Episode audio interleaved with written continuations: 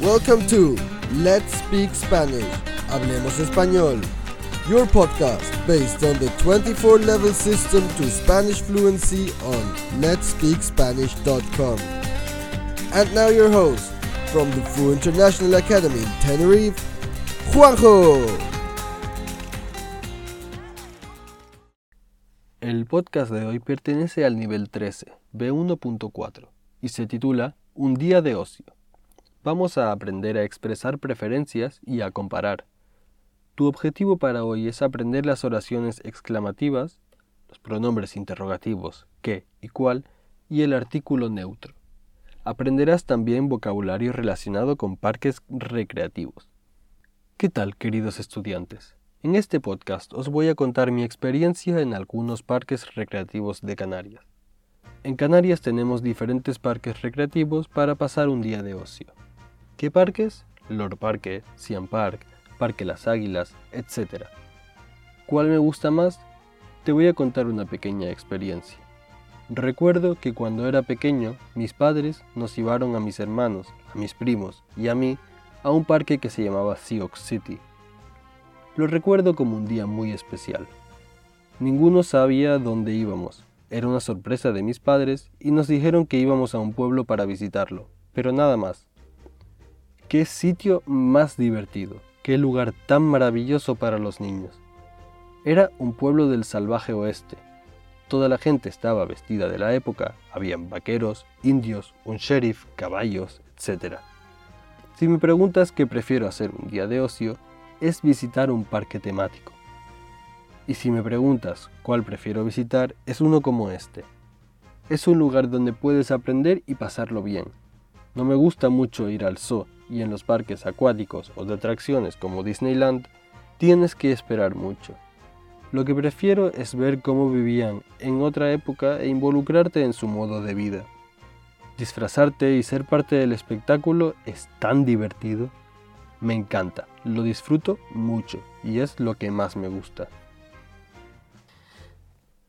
Oraciones exclamativas. Para insistir en una cualidad o para expresar emociones en español, usamos las oraciones exclamativas. El pronombre exclamativo que, con tilde, se usa con un nombre o sustantivo, más el adverbio tan o más, para insistir en la cualidad o expresar emoción. Escucha las siguientes oraciones sacadas de la locución. ¡Qué lugar tan maravilloso para los niños! ¡Qué sitio más divertido! Existen otras formas de exclamación. ¿Cuánto corres? Significa que corres mucho. ¿Cómo me gustas? Significa que me gustas mucho. ¿Cómo cocinas? Puede significar que cocinas bien o mal. Pronombres interrogativos. ¿Qué y cuál? Pronombre interrogativo ¿qué? Usamos el pronombre interrogativo ¿qué? Para preguntar por cosas, por ejemplo, ¿qué parques? pedir una definición o una explicación, por ejemplo, ¿qué es una vela? Pedir a alguien que repita o conteste, por ejemplo, ¿qué has dicho? ¿Qué más sustantivo más verbo? Usamos qué más sustantivo para decir la clase de cosa por la que estamos preguntando. Por ejemplo, ¿qué champú compramos? ¿Qué más ser más sustantivo? Usamos qué más ser más sustantivo para pedir una definición o una clasificación. Por ejemplo, ¿qué es una alpargata? ¿Qué más verbo? Usamos qué más verbo para preguntar por algo. Por ejemplo, ¿qué quieres? Preguntar por algo desconocido, por ejemplo, ¿qué dices? Pronombre interrogativo ¿cuál? Usamos el pronombre interrogativo cuál o cuáles para pedir una selección de una lista que puede ser real o imaginaria.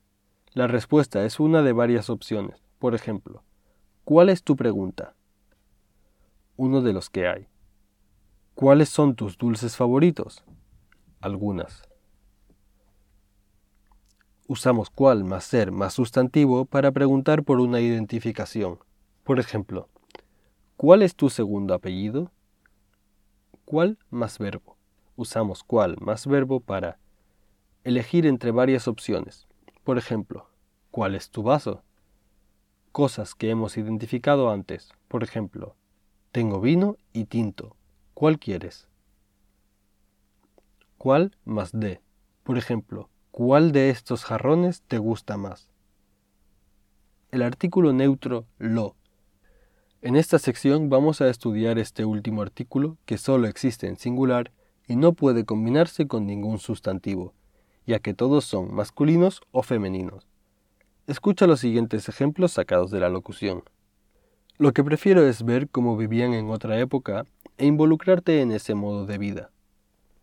Lo que más me gusta. ¿Cómo se usa?